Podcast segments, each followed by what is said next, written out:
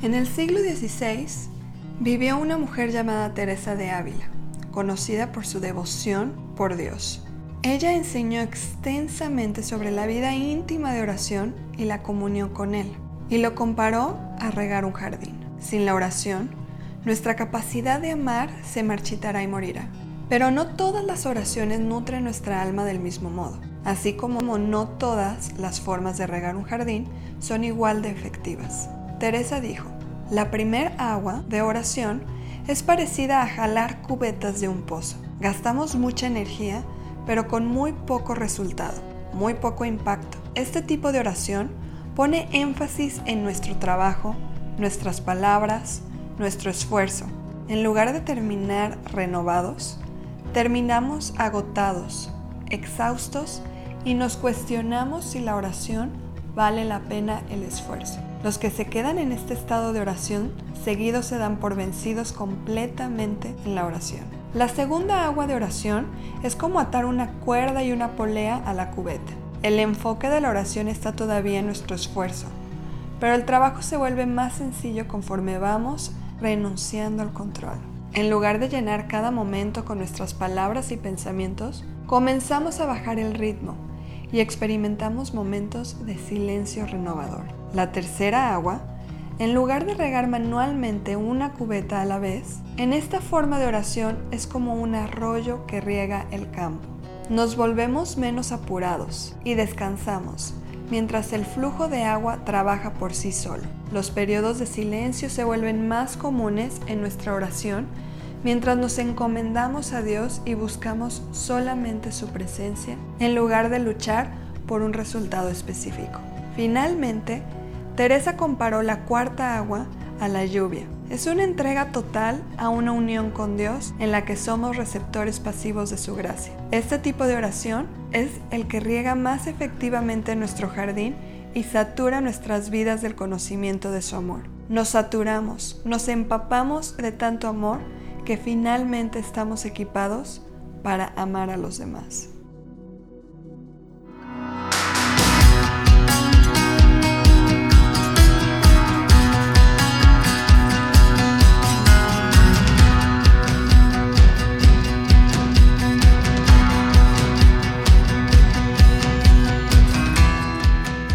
Muy bienvenidos a Antorcha. Hoy seguimos hablando de las disciplinas espirituales, que son importantísimas. Estas disciplinas no son el fin, sino son un medio que nos ayuda a alcanzar nuestro objetivo. Y nuestro objetivo es conectar con el Padre, conectar con su amor, permanecer en Él. Jesús dijo, permanezcan en mi amor. Así como yo los he amado, quiero que ustedes amen. ¿Y cómo permanecemos en su amor y cómo podemos amar a los demás? Y es siguiendo su ejemplo, es guardando sus palabras y tomando mucha atención de lo que Él hizo para nosotros también hacerlo. Y Jesús mientras caminó aquí en la tierra, Él oraba, Él ayunaba, Él guardaba silencio para poder escuchar lo que el Padre le decía. Ahora, vamos a hablar de esta disciplina fundamental que es el silencio como parte de nuestra oración con Dios. Sabes, me encantó el ejemplo de cómo nuestra vida espiritual es como un jardín que necesita regarse y que depende del método que estamos utilizando va a ser el resultado que vamos a obtener. Bueno, el silencio es una manera extraordinaria de regar nuestra vida espiritual porque es una manera en que podemos escuchar su voz. Y el silencio no es solamente importante para nosotros como cristianos, el silencio es sumamente importante para todo el mundo. Justamente estaba leyendo un artículo en la revista National Geographic de un explorador noruego y abogado muy famoso llamado Erling Cash, que él pasó 50 días en completa eh, silencio y en soledad en la Antártida, 50 días. Y él lo quiso hacer como para experimentar el silencio, ver el valor del silencio. Y él dijo, el silencio es un producto de lujo. Y de hecho eh, participó en el Foro de la Cultura de Burgos para hacer un alegato en defensa del silencio como pieza esencial de la existencia. Y él defiende que este silencio es necesario para que podamos concentrarnos, conectar con nosotros, tener una vida con mayor calidad y con esa capacidad de asombro. Me impresionó que él es la primera persona que ha alcanzado los polos norte y sur y la cima del Everest, los tres. Ha pasado mucho tiempo eh, experimentando estos, estos periodos de silencio y él dice que su más grande hazaña en la vida no es haber pasado esas temporadas en el polo sur, en el polo sur, sino el poder encontrar silencio en medio del caos. Dice, saber encontrar el silencio en la vida cotidiana es mi más grande hallazgo. Y un estudio de Microsoft eh, que está midiendo desde el 2002 que hubo un auge en esta era digital que dice que nos sepulta, muestra que nuestra capacidad de mantener atención ha disminuido de 12 segundos a 8 segundos. Esto es muchísimo y es por este auge de la tecnología que no nos permite concentrarnos. Así que como vemos, el silencio sí es un producto de lujo que necesitamos en nuestras vidas y necesitamos cultivar. De hecho, la música sin el silencio no puede existir. Sería algo rapidísimo e interminable que ni siquiera podríamos apreciar. Así, tan importante como es el sonido, lo es el silencio y en nuestras vidas del mismo modo. En las relaciones no existe una relación y una buena comunicación si no hay un silencio. Tiene que haber un emisor, un receptor y el que está recibiendo necesita guardar silencio y poner atención en lo que el otro está diciendo para poder tener esta interacción. Y así es en nuestra vida con Dios. Muchas veces nosotros oramos y hablamos y hablamos y hablamos y gracias y me voy, ¿no? Y así no es una relación con Dios. Necesitamos aprender a estar en la quietud, en el silencio, porque ahí es en donde Dios habla. Dios habla en silencio. Y esto lo vemos en varias ocasiones en la Biblia. Una de esas es Samuel, que fue uno de los profetas más importantes del Antiguo Testamento, y él pudo escuchar el llamado de Dios cuando ya estaba a punto de dormirse, que no había ruido, estaba en silencio y escuchó una voz que le decía, Samuel. Y él creía que era Elí, el, sumo, el sacerdote que lo cuidaba, y entonces iba y, ¿qué pasó, Señor? No, no, yo no te hablé, vuélvete a dormir. Y así dos veces, hasta la tercera que le dijo Elí, ¿sabes qué? Dios te está hablando. La próxima vez que él te hable, di, eh, yo aquí soy tu siervo y te escucho, háblame que tu siervo escucha. Y creo que eso es lo que necesitamos, esos tiempos de silencio y de quietud en donde podamos decir, Dios, habla que tu siervo escucha, que aquí estoy y quiero escuchar lo que tú estás diciendo. También vemos otro ejemplo con Elías que estuvo en el desierto 40 días ayunando. Aquí vemos la fusión de estas dos disciplinas espirituales, el ayuno y el silencio. Y Dios vino y le habló a Elías a través de un suave murmullo, porque dice que primero vino un fuerte viento que des quebrajó los montes, después un fuego, pero Dios no estaba ni en el viento ni en el fuego, sino en el suave murmullo. Y le dice, Elías, ¿qué haces aquí? Y él le contesta, Señor, mi celo, mi pasión por ti me consume. Y es en, esa, en ese anhelo que tenía él de encontrarse con Dios, que en el silencio Dios habló a su corazón y le dio instrucción de qué hacer con su vida. ¿Qué que a veces eso es lo que necesitamos. Dirección, instrucción, pero no va a venir si no nos tomamos el tiempo de aquietar nuestra alma y estar en silencio. Hay un ah, autor muy conocido que se llama Henry Nouwen y él, este escritor dijo, sin el silencio y el tiempo a solas con Dios, dijo Nouwen, permanecemos inseguros de nuestro valor. En lugar de eso, Vivimos cada día esforzándonos por obtener afirmación, alabanza, ánimo y éxito. En lugar de ser libres para amar a los demás, vamos a estar buscando sin cesar probar nuestro valor. Estaremos esforzándonos por regar nuestros jardines, sacando cubetas de los pozos secos del mundo. Esto al final no lleva a una vida al amor, sino a una vida seca y cansada. Él decía, orar es escuchar a aquel que te dice tú eres amado. Y yo me identifico muchísimo con esto porque generalmente así vivo mi vida. Me despierto y hay un vacío dentro de mí que necesita amor, que necesita aprobación, que necesita probar su valor y lo quiero probar a través de mis likes, de mis redes sociales, de lo que las personas me dicen, de las palabras de afirmación y estamos tratando de sacar yo, en lo personal, mi propia afirmación de pozos secos.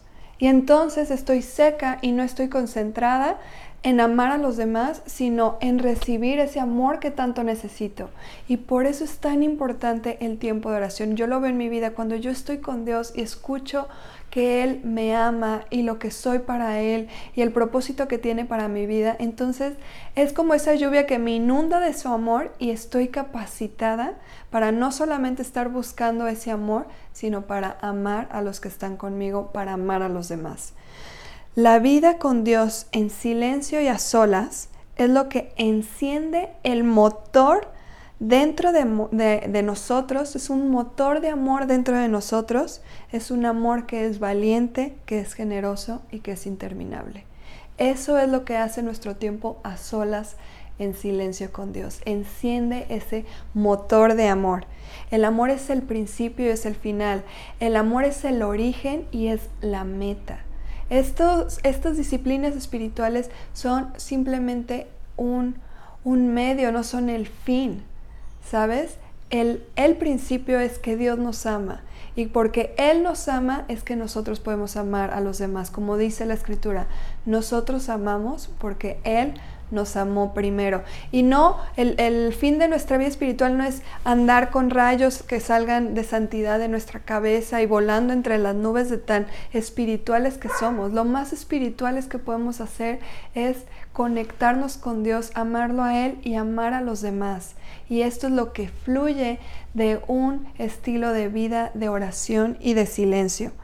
La vida con Dios comienza en atesorarlo a Él por sobre todas las cosas, más buscarlo a Él que buscar las bendiciones que Él nos puede dar.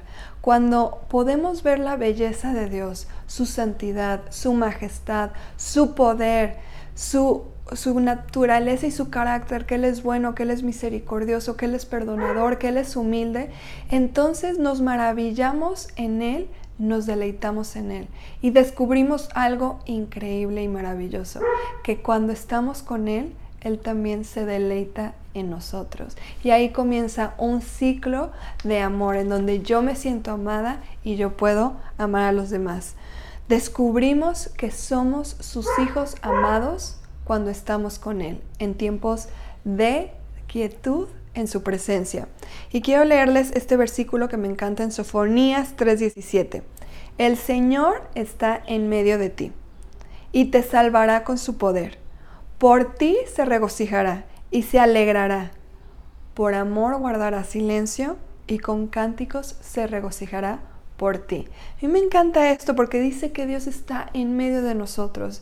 Es una palabra del profeta Sofonías al pueblo de Dios que le está diciendo ¿Cuál es el anhelo de Dios? Desde el principio lo vemos, Emanuel significa Jesús en medio de nosotros, Dios con nosotros. Él vino para estar con nosotros, quiere estar aquí en este momento con nosotros. Y eso me maravilla, que la oración no es una lista que yo tengo que poner así como ya check, lo hice, entonces ahora que sigue, sino que realmente el Dios del universo quiere pasar tiempo escuchándome y que yo lo escuche.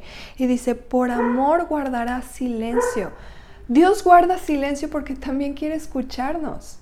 Él quiere escucharnos, pero también nosotros, después de que lo escuchamos, después de que Él nos escucha, queremos que sus palabras nos afirmen y dice, y con cánticos se regocijará por ti. Así que no solamente Él guarda silencio, sino que también nos canta de felicidad porque nos ama. Y esto es algo que a mí me, me encanta y me mueve y me emociona y me motiva a buscar más mis tiempos de conexión con Dios. En el Salmo 46, 10 Dios nos invita a quedarnos quietos y conocer que Él es Dios. También el Salmo 37, 7 dice, guarda silencio delante del Señor y espera en Él. No te alteres por los que prosperan en su camino, ni por los que practican la maldad.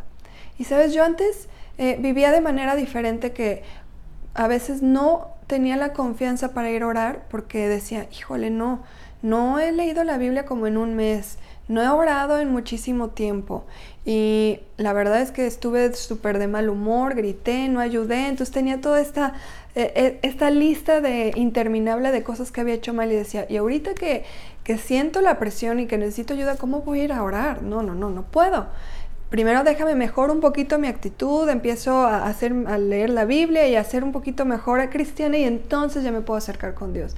Y no hay una mentalidad más religiosa equivocada que esa, que yo todavía lucho con esa mentalidad religiosa, porque dice la palabra que nosotros podemos acercarnos confiadamente al trono de Dios por medio de Jesucristo, nuestro sumo sacerdote, que Él ya abrió el camino, que es por su perfección, que es por lo que Él hizo. Entonces no necesito yo arreglar antes mi conducta, sino ir con Él, pedirle perdón, Él es misericordioso y saber que Él me ama, que no tengo que ganar antes su amor, sino que en su presencia y con su ayuda yo puedo aún ir cambiando esas actitudes que me separan de Él. Porque el enfoque del cristianismo no está en las acciones. Jesús no se enfocó primero en las acciones, sino en el corazón. Y cuando el corazón está lleno y saturado del amor de Dios, entonces nuestras acciones y actitudes comienzan a cambiar. Y bueno, cuando nuestra alma está en paz, es como el agua cuando está tranquila y en paz. Cuando el agua está tranquila de un lago puede reflejar el cielo, las nubes. Cuando nuestra alma está en paz, podemos ver el reflejo del cielo en nuestras vidas. Así que el último punto es elimina el ruido. El ruido, la interferencia de tu vida. Un enemigo de tu vida espiritual es el ruido. Porque como vimos, Dios nos habla a través del silencio. Entonces todo el ruido y la interferencia no nos permite escuchar la voz de Dios. Teresa de Calcuta dijo, necesitamos encontrar a Dios, pero no podemos encontrarlo ni en el ruido ni en la agitación. Cuanto más recibimos en la oración silenciosa, más somos capaces de dar nuestra vida activa.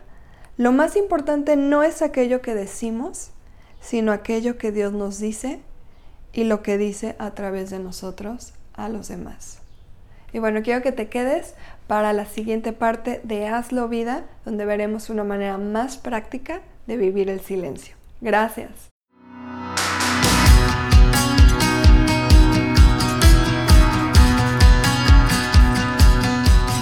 En esta sección de Hazlo Vida queremos ayudarte a interiorizar el mensaje a través de herramientas que te ayuden a implementarlo de una manera práctica. Y hablando de disciplinas espirituales, estamos hablando de cambios de hábitos y lo sé por experiencia lo difícil que puede ser cambiar tus hábitos. Pero aunque sea por pequeños tus cambios que sean, pueden hacer una grande diferencia a lo largo del tiempo.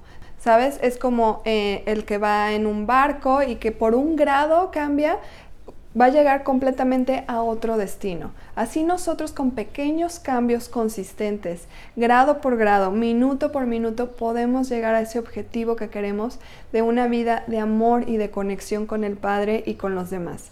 Así que queremos escucharte Síguenos en nuestras redes sociales y dinos si has podido implementar alguna de estas disciplinas, qué cambios has visto, cómo lo has hecho o si has tenido problemas porque queremos acompañarte, orar por ti y ayudarte. Y sabes, celebrar aunque sea pequeños logros que tú dices, bueno, yo nunca oraba o a lo mejor oraba nada más en, en emergencia y ahora ya tengo el propósito porque empieza por un cambio de mente, por un cambio de, tu corazón y entonces vas siguiendo ese objetivo. Y a lo mejor dices, no pude orar cinco minutos, pero pude orar uno. Bien, vamos celebrando eso y vamos cada día alcanzando más ese tiempo de quietud, ese tiempo de silencio.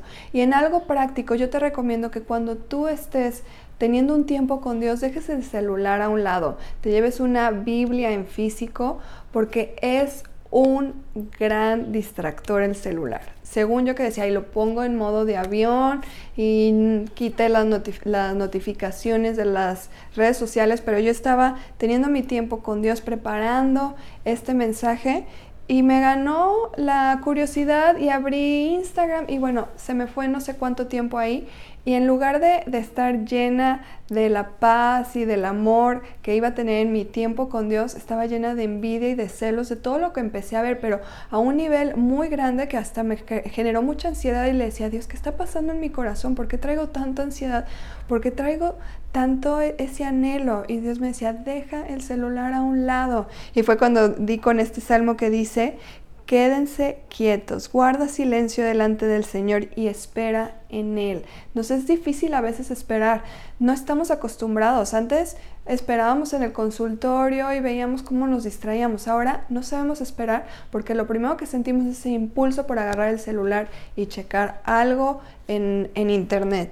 dice, no te alteres por los que prosperan en su camino. Y me cayó como anillo el dedo. Dije, claro, yo me estoy alterando y estoy teniendo esta, este celo y envidia por ver eso y porque veo valor en todas esas cosas y no estoy viendo el valor que tengo en ti, el valor que tú tienes.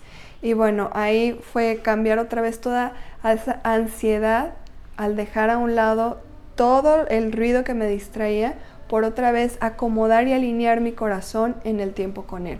Así que ese tip práctico te lo quiero dejar. Deja el celular a un lado cuando tengas tu tiempo con Dios, tu tiempo con tu esposa, con tu esposo o con tus hijos. Está, debes de estar presente porque de verdad nos genera mucha ansiedad el tener el teléfono a un lado. Y platícanos cómo te va y cómo podemos ayudar y cómo podemos estar orando por ti. Nos vemos nuestro siguiente mensaje. Saludos.